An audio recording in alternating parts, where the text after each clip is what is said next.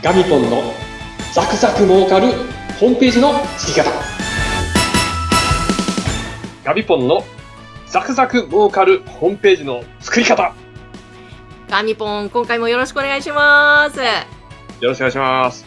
ーザクザク皆さんでこの番組を聞いて、えーはいそれに実践してザクザク儲かっていただきたいと思いますが、えー毎回ね、えーいろいろとそのホームページなど、えーウェブ上のページを作るにあたっての非常に役立つ情報をお届けしておりますが、ガミポン、今日はテーマは何でしょうか？今日は一番ホームページを作ったら皆さんが関心を持つ SEO をですね、えーちょっとシリーズでやっていこうかなと思いますね。あーぜひもう SEO、SEO って聞くんですが、私さっぱりわからないので、いろいろ教えてください。SEO 対策は、あのーすごく難しいと思われてるんですけど、実は、もう中学生でもやろうと思ってできますね。えー、理屈さえ覚えれば、やることは簡単。そうなんですね。でもそもそもその、じゃあ理屈をまあ理解しないといけないということなんですか？ですね。まずはその Google がどういう仕組みで順位を決めてるかっていうところですよねうん。これを知ることで、やることがそんなに、あ、なんだみたいな感じでできていくんですね。うん。なんでこの SEO 対策が皆さんなんか難しそうに思えるのはですね、以前業者がいたんですよ。はい。SEO 業者ってたくさんいて、もう電話ガンガンかけまくってですね、営業してたんですよね。だから、SEO って有料じゃないとできないんじゃないかなっていうイメージが、まあ、ウェブ反則の人たちにはイメージとしてあるんですけど、うん実はあの人たち、悪徳業者が結構多くてですね、わお、そうなんですか。そうなんですよ。もうお金払っても何の効果もないとか、もうどうかしたら順位が全然上がらないどころか落ちちゃうとか消えちゃうとか、結構クレームがあったんですよね。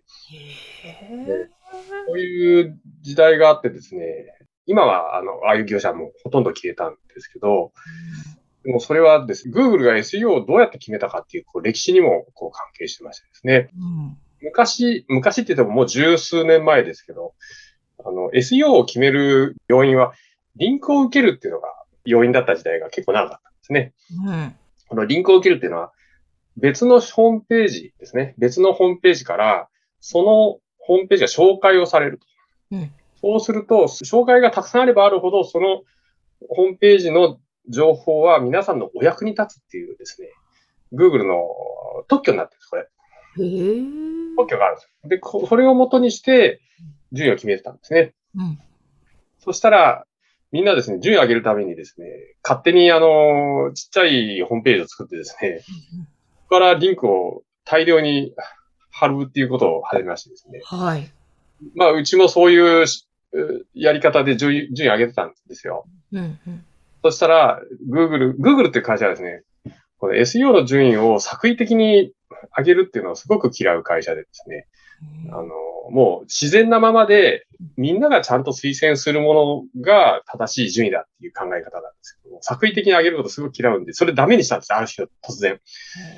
うちのお客さんも順位がドカーって下がってですね、1番、2番だったのが60番とかありまして、お客さんから売り上げ落ちたぞって、わーわーなって大変だった時期がありましたけど。ね友達の通販会社は、そこはカツラ売ってるとこですけど、そこもね、バーンって落ちてね、相当戻すまでやっぱ時間かかりましたですね。うん。っていうふうに、まあ、それが昔のやり方だったんですけど、うん。今はですね、あの、コンテンツが中心なんですね。うん。検索するじゃないですか。検索して、えー普通の方がですよ。普通の、あの、何か商品を探している方が、検索をした結果、その検索キーワードの意図に沿った結果が出れば、そのユーザーさんは、あ、Google っていいねってなるわうん。け。Google の検索が、やっぱ自分の意図をちゃんと組んでいいものが出てくると。うんで、そのいいと思うポイントがいくつかありまして、まずそのキーワードの意図を組んでるってことですね。商品名と福岡って言えたら、福岡市内にあるお店でその商品探してるっていうことですし、うん。地域がなかったら、まあ通販でその商品探してるんだろうっていうふうなことが推測できるわけですし、もしくは、その商品について調べたいのかもしれませんね。うん。いろいろこう考えられるんですけど、この Google はその検索している人の意図に沿って結果を出すっていうのが、すごく力を入れているとのでえ、だから、検索のキーワードに、例えば2つだけじゃなくて、この炭酸水、福岡炭酸水を福岡で美味しいところ探してるんだろうっていうのが、こう推測できるんですけど、それだけだと、炭酸水の美味しいものを探してるのか、もっと特別なものを探してるのか、喫茶店で飲みたいのか、通販で探してるのか、あの、お店で買いたいのか、ちょっとよくわかんないっていうところですけど、うん炭酸水、美味しい店、福岡ってやったら、あ、これは美味しい店を探してるんだなと。うんそれでわかるわけですね。はい。これをちょっとね、Google はこう推測して、ピンポイントでこう、的確なやつを上位表示させるっていうことをやってるんですね。うんそして、あと Google は、そういったユーザーの満足度を一番大事にしている会社っていうことですね。なぜかというと、この検索エンジンをできるだけ多く使っていただく必要があるわけですよ。広告が出ますから。使っていただいて、結果が出るたんびに広告が出てまして、それが商売なんですね、Google の。はい。ものすごい莫大な利益ですよ。うんもう兆円単位ですよ。ええそうなんですね。すごい収益源なんですね。うん。だから、ちょっとでも増やすためには何回も使っていただかないといけない。で何回も使っていただくためには検索結果がそのユーザーの満足になるもの、つながるものですね。というふうに考えてるんですね。あそうか、じゃあ、いくつかのキーワードを入力して、パッて出てきて、あ、すぐ Google さんは表示してくれていいなって、やっぱり思ってもらう。ことが大切。そうです。Google さんとしては。それを考えている会社なんです。はい。まず、Google が何を考えているかっていうところを知ることが大事。はい。その結果、また Google を使おうと。うん。で、そのためにもう研究をもうすっごいやってるんですよ。そういう検索結果の満足度を上げるための研究をやる。で、特許もいっぱい出してるんですね。Google さんがですか？Google が特許いっぱい出してます。へえ。で、またね、この SEO の世界にはこの特許をちゃんと調べてる人がいてね。うん。